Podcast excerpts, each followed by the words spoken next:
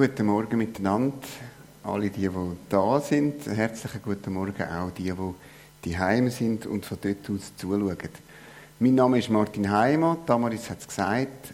Ähm, ich wohne in Poplissen, verheiratet, habe zwei Kinder, bin Schulleiter in einer Primarschule. Ob cool oder nicht, weiß ich nicht. Das ähm, die anderen beurteilen.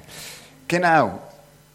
Und es ist mir eine Ehre, heute Morgen da zu sein wenn ich Schulleiter bin, heißt das auch, ich bin nicht Theologe und auch nicht Prediger.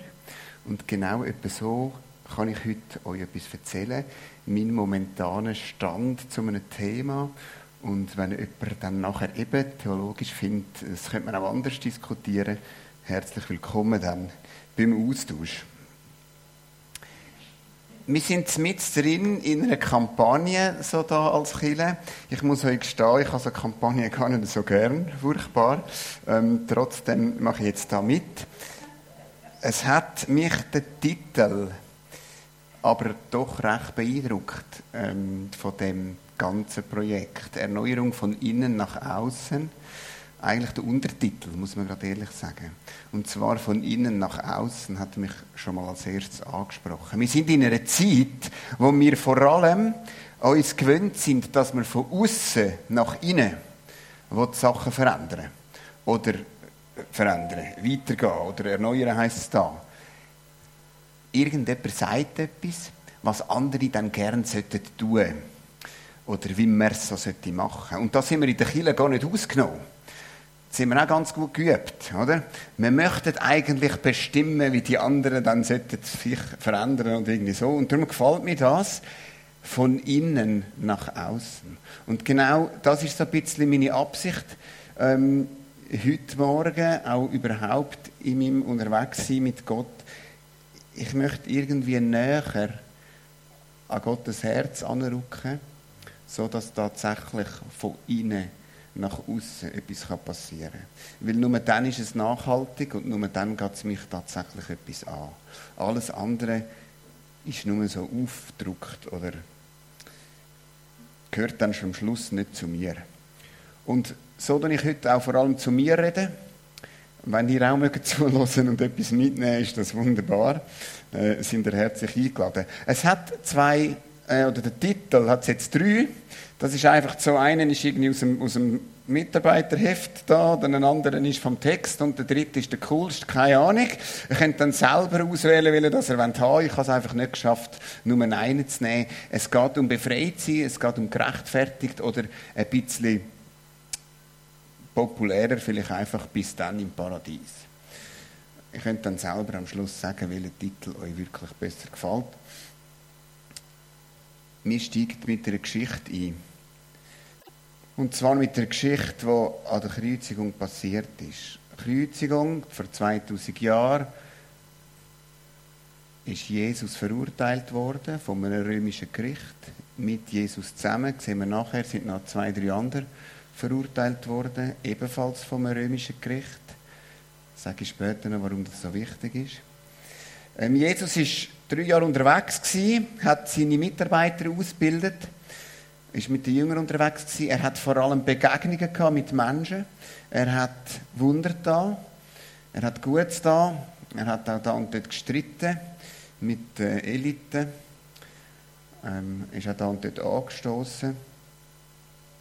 Dann sind die drei Jahre vorbei gewesen und er ist tatsächlich verurteilt worden zum Tod vom Pontius Pilatus übergeben zur Ausführung. Und das ist dann auch passiert. Es ist der Hinrichtungstag gekommen und Jesus ist gekreuzigt worden. Mit ihm zusammen noch ein paar andere. Das haben sie so gemacht. Das ist so ein Hinrichtungstag gewesen, wo sie das miteinander gemacht haben. So. Und dort, das ist so der Rahmen, dort setzt unsere Geschichte ein, die ich euch mitbringen möchte, heute Morgen. Ähm, wir lesen da ein bisschen durch. Einer der beiden Verbrecher, die mit ihm am Kreuz hingen, höhnte. Du bist doch der Messias, oder nicht? Dann hilf dir selbst und hilf auch uns. Es hat eben noch mehr Leute gehabt Jesus dort am Kreuz die Geschichte, die wir hier haben, redet noch vor zwei dazu. Wahrscheinlich hat es noch mehr gehabt, weiß ich nicht genau. Aber von zwei wird berichtet. Und eine, wo dort, auf den Bildern ist einer rechts, einer links, ähm, einer, der erste Verbrecher, der dort etwas sagt, der sagt das. Du bist doch der Messias oder nicht, dann hilf dir selbst und hilf auch uns. Was ist das für ein Mensch? Wir wissen eigentlich fast nichts, außer dass er ein Verbrecher war, dass er schuldig war und dass er verdient zum Tod verurteilt worden ist. Verdient in dem Sinn, was man dort als Rechtsstaat so kennt hat. Die Römer müssen die Todesurteile ähm, aussprechen dort. Das haben die Juden nicht machen, weil die Römer sind Besatzungsmacht waren. Die haben das für sich in Anspruch genommen, das schlimme Urteil zu vollstrecken und auch zu machen. Also von dem Menschen, der dort hängt, wissen wir eigentlich nur, dass das oberste Gericht, das dort verantwortlich war, gesagt hat, du bist schuldig und du gehörst verurteilt und du gehörst gestorben. Und der, der dort hängt, der weiß ein bisschen etwas über Jesus. Von wo weiß ich nicht. Er hat es vielleicht gehört. Er weiß etwas vom Messias. Wenn die Juden gesagt haben, das ist vielleicht der Messias, dann ist das für sie ein Begriff gewesen. Das ist, äh, sie die haben gewartet auf den Messias. Das ist, das ist Gott, der wieder kommt und alles wieder gut macht. Zuerst mal Trömer wegtun und dann vielleicht noch anders. Also, die haben gewusst, wenn sie vom Messias reden, was das alles könnte sein. Und der hat gehört von dem. Und offensichtlich ist der, der neben ihm hängt, hat irgendwie das behauptet. Ja, der erste Verbrecher hat aber eingestummen ins Höhne. Er ist vielleicht verrückt gewesen, wütig, traurig. Er hat auch nicht mehr viel von seinem Leben vor sich gehabt. Noch zwei, drei Stunden und dann ist er gestorben. Und in dem Moment redet er zu Jesus und sagt, hilf doch dir selber, wenn du da bist. Der Mann war nicht der Einzige, der gespöttelt hat, gerade in diesem Moment. Es wird berichtet, dass Soldaten rundherum hatten, die da gespöttelt haben. Es hat auch oft auch noch Leute gehabt, die das ähm, angeschaut haben, das Schauspiel, und auch noch da und dort gespöttelt haben. Neben den anderen, die vielleicht mitgelitten haben, hat es auch noch solche gehabt. Also das ist der erste Verbrecher. Es hat auch noch einen anderen gehabt, vielleicht auf der anderen Seite, wo dort war.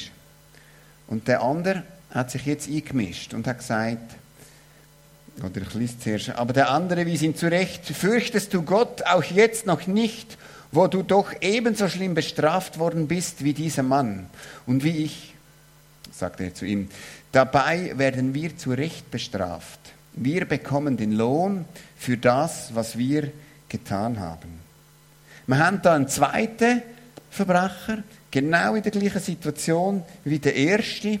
Auch der ist von dem Gericht verurteilt worden. Auch der ist schuldig gewesen. Auch der hat es irgendeine Art verdient. Ich weiß gar nicht, was die gemacht haben. Auf jeden Fall haben sie es irgendwie verdient. Der mischt sich jetzt ein und sagt zum anderen, hey, spinnst du eigentlich? Bist du nicht mehr ganz beieinander? Nicht einmal jetzt, ein paar Stunden vor deinem Tod, hast du Gottesfurcht irgendwie ist ihm das auf dem Herz gewesen. Er hat sich dort wehren für Jesus, weiß ich nicht. Das ist ihm auf jeden Fall gerade so angekommen. Was ich darauf hinweisen ist aber, bei dem ist etwas Wesentliches anders als beim ersten. Er hat ein Schuldbewusstsein oder ein, ein Schuldeingeständnis. Er sagt nämlich, dabei werden wir zu Recht bestraft. Wir bekommen den Lohn für das, was wir getan haben. Also der hat auch in seinem Leben irgendetwas gemacht, etwas ganz Schlimmes. Er sieht das und sagt, ich bin irgendwie zu Recht da. Ein großer Unterschied zum ersten Mensch, den wir vorher gesehen haben. Der erste, der aus Wut raus und aus Frust raus höhnt und schimpft, sagt der, ich hange da zu Recht. Es ist der Lohn für das, was ich gemacht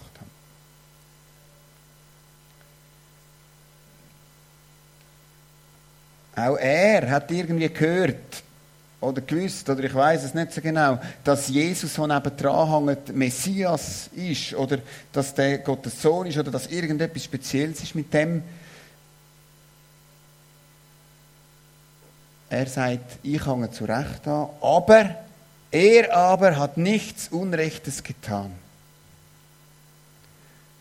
Er merkt, es ist etwas anderes mit dem nebendran. Er aber hat nichts Unrechtes getan. Jetzt müssen wir da auch schnell eine Klammer aufmachen. Jesus ist auch vom obersten römischen Gericht, das dort zuständig war, verurteilt worden. Genau wie die anderen zwei. Es gibt einfach einen Unterschied. Der Pontius Pilatus hat vor seinem Rechtsspruch gesagt, ich sehe nichts Unrechtes an diesem Menschen. Also der zuständige Beamte hat auch festgehalten unter dem Todesurteilstempel. Ähm, ich weiß eigentlich nicht so ganz genau, für was das, das ist. Machen es aber trotzdem. Aber das einfach so am Rand.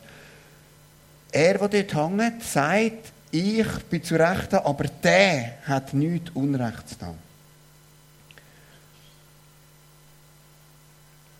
Also er erkennt Jesus, er sieht und er merkt, da ist etwas anderes. Er ist zu Unrecht da. Und dann geht es noch eins weiter. Bis jetzt hat er ja so ein bisschen mit dem anderen Verbrecher geredet.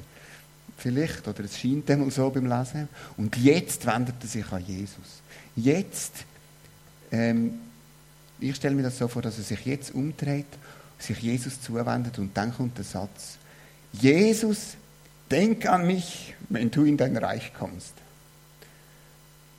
Und das ist der Satz von heute Morgen. Jesus, denk an mich, wenn du in dein Reich kommst. Der, der dort hängt, hat noch zwei, drei Stunden zu leben. Er kann eigentlich nicht mehr gut tun. Er kann auch gar nicht mehr beweisen. Er kann eigentlich gar nicht mehr. Er ist eben eigentlich schon fast tot. Und in dem Moment wendet sich Jesus zu und sagt, denk an mich, wenn du in dein Reich kommst.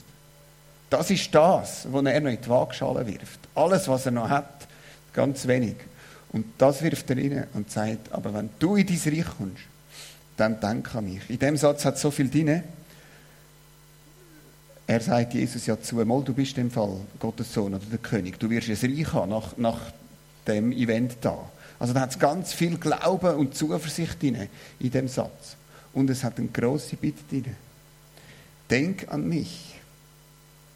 Ich brauche dich. Ich habe es nötig, dass du an mich denkst. Und ich will dabei sein.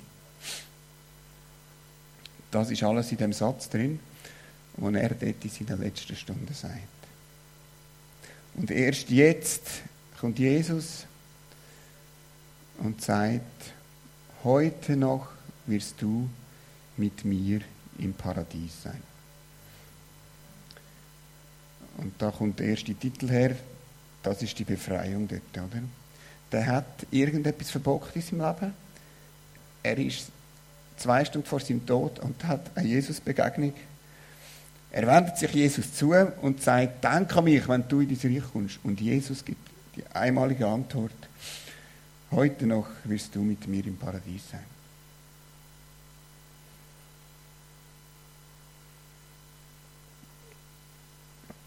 ist eine Hammergeschichte, weil sie eigentlich in zwei Sätzen alles sagt.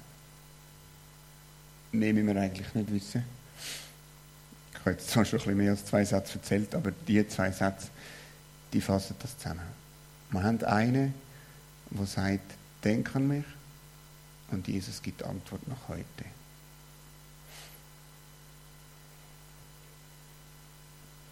Ich habe gesagt, ich bin nicht Theologe. Wir lesen gleich noch ein bisschen Römer von Paulus. Der hat da etwas darüber verstanden. Ähm, er hat nicht an die Geschichte gedacht vielleicht, aber er hat das noch ein bisschen erklärt, was da alles passiert ist. Und ich habe ein paar ähm, Sachen angestrichen in dem Text, die ich wie nochmal betonen oder zum Erklären, ähm, was in dieser Geschichte alles passiert. Wie ist es denn nun? Sind wir als Juden den anderen Menschen gegenüber im Vorteil oder sind wir es nicht? Wir sind es ganz und gar nicht. Ich habe ja jetzt den Beweis erbracht, dass alle schuldig sind, die Juden ebenso wie die anderen Menschen. Und dass alle unter der Herrschaft der Sünde stehen, genau wie es in der Schrift heißt, keiner ist gerecht, auch nicht einer. Wir haben bei uns jetzt heutzutage den Streit zwischen Juden und Griechen oder Juden und Heiden wäre ja eigentlich nicht mehr so präsent, aber wir können es auch anders fühlen. Gibt es einen Unterschied zwischen den Leuten, die in die Kirche gehen oder nicht, oder Katholiken oder Reformierte oder Neuländer oder andere? Da könnte man ganz viel einfühlen. Nein, gibt es nicht.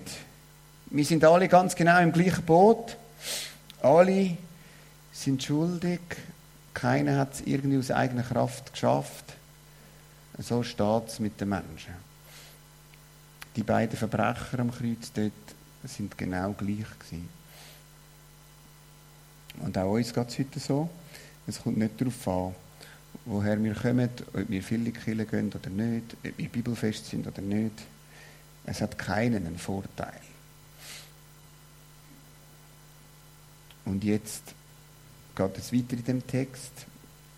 Der Paulus lässt das nicht so stehen, weil Gott tut wie ein neues Recht einführen.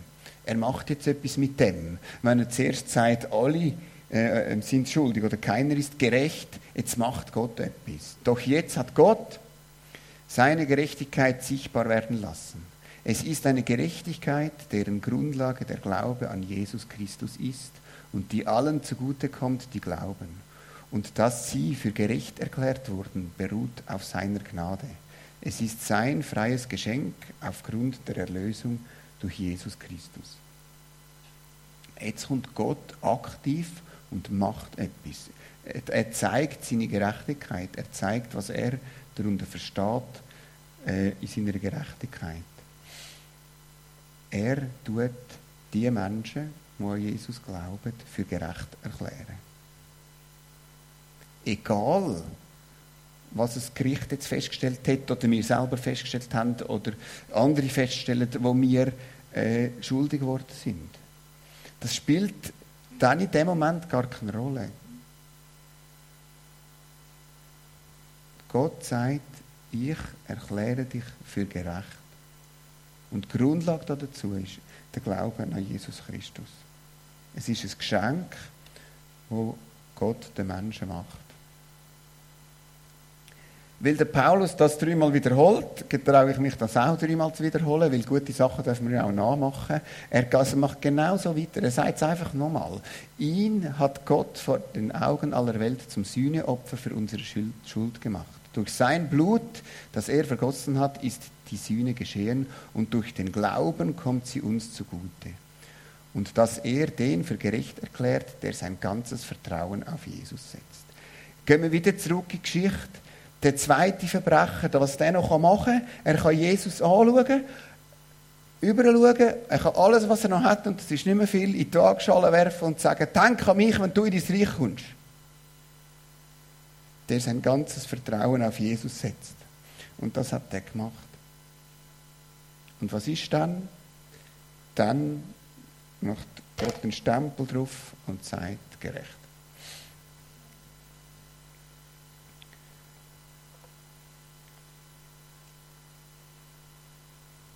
Hat da noch irgendjemand einen Grund, auf etwas stolz zu sein?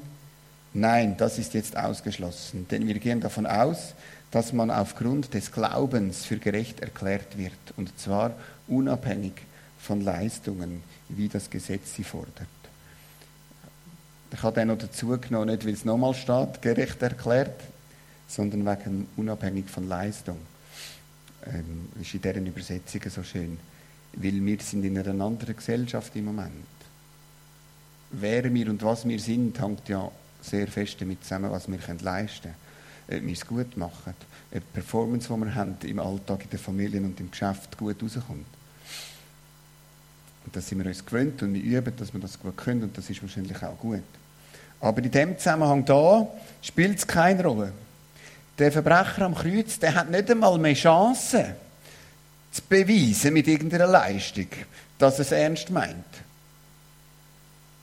Den meisten von uns geht es zum Glück besser. Wir können auch noch im Leben äh, zeigen, wo wir unterwegs sind. Äh, er hat keine Chance mehr. Er weiß das. Jesus weiß das. Er kann nichts mehr machen. Er kann nur sein ganzes Herz geben und das hat sagen. Unabhängig von dem, was wir noch machen können oder was wir gemacht haben, erklärt Gott uns für gerecht, für gerechtfertigt. Soweit der Paulus. Und jetzt ist ja bisschen die Frage, ja, was ist das jetzt? Was macht das jetzt mit uns? Wir haben die Geschichte gehabt, oder der Paulus seine Worte, ja, und was, was passiert jetzt mit uns? Was, was soll das für unser Leben bedeuten? Ich habe nochmal da den letzten Teil von der Geschichte als, als Erinnerung.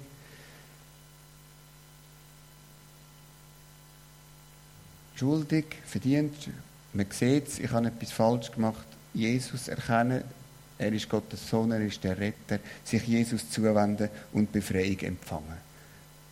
Das ist das, was aus dieser Geschichte rauskommt. Und so wie es der Verbrecher gemacht hat, ganz einfach, von ganzem Herzen unter Jesus zugerichtet. Und dann kommen wir die Antwort über von der Befreiung.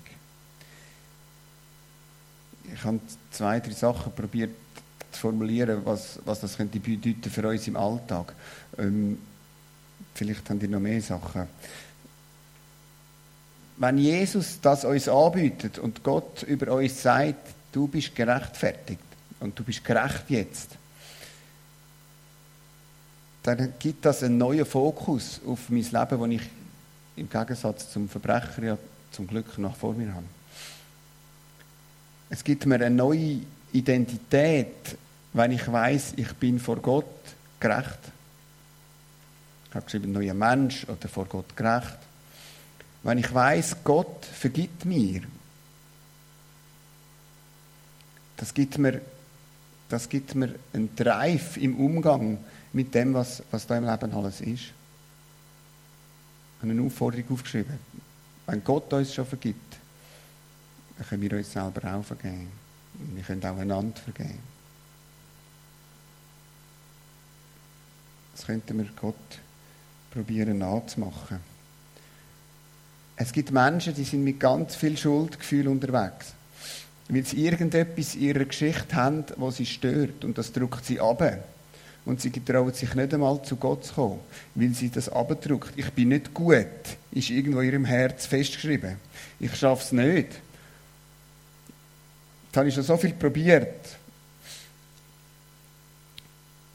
Wir dürfen diesen Schuldgefühl Ciao sagen.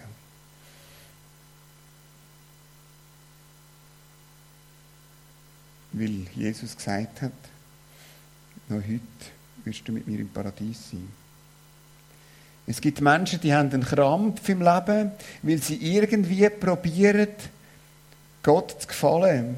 Und die haben vergessen, dass es ein Geschenk ist. haben wir vorher beim Paulus gelesen. Es ist geschenkt. Wir müssen nicht irgendwie irgendetwas ankrampfen. Weil verdienen können wir es uns nicht. Das ist vielleicht die schlechte Botschaft. Wir werden es dann nicht schaffen, wenn wir es ganz fest Mühe geben. Und dort sind wir alle gleich. Aber wir dürfen es, wir dürfen es nehmen. Wir dürfen zu Jesus schauen und sagen, danke an mich. Etwas im Zusammenhang miteinander oder sich selber vergeben. Wir müssen also nicht strenger sein, als Gott ist. Wir dürfen uns selber und wir dürfen einander auch vergeben.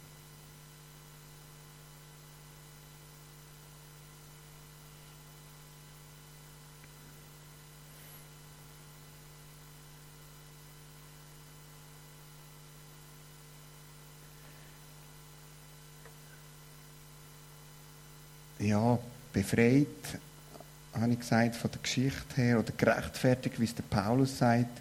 Ich will zurückgehen zum Satz, wo Jesus sagt, dem Verbrecher. Wo Jesus auch uns ähm, zusagt. Wo Jesus allen zusagt, wo zu ihm überschauen und aus ganzem Herzen sagen, denk doch daran, denk an mich, wenn du in dein Reich kommst. Zu all denen sagt Jesus, heute noch wirst du mit mir im Paradies sein.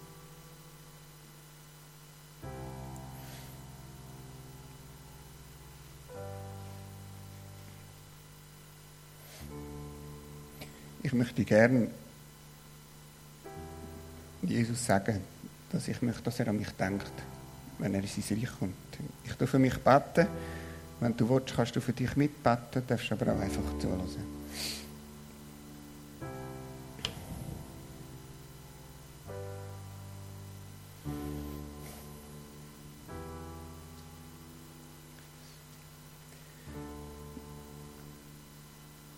Danke, Vater im Himmel. Dass du Plan hast für mich und für uns Menschen. Danke vielmals, bist du auf die Welt gekommen, um uns das zu zeigen.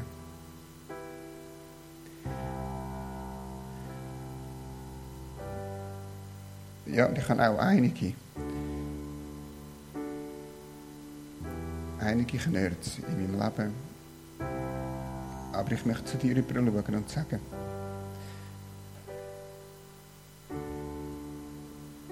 denk doch an mich, wenn du in dein Reich kommst. Und nimm mich mit.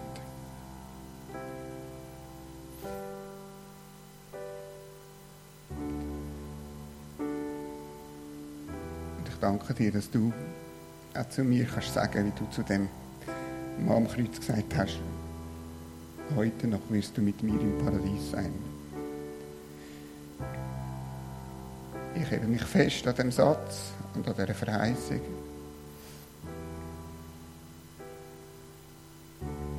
Und möchte so weitergehen.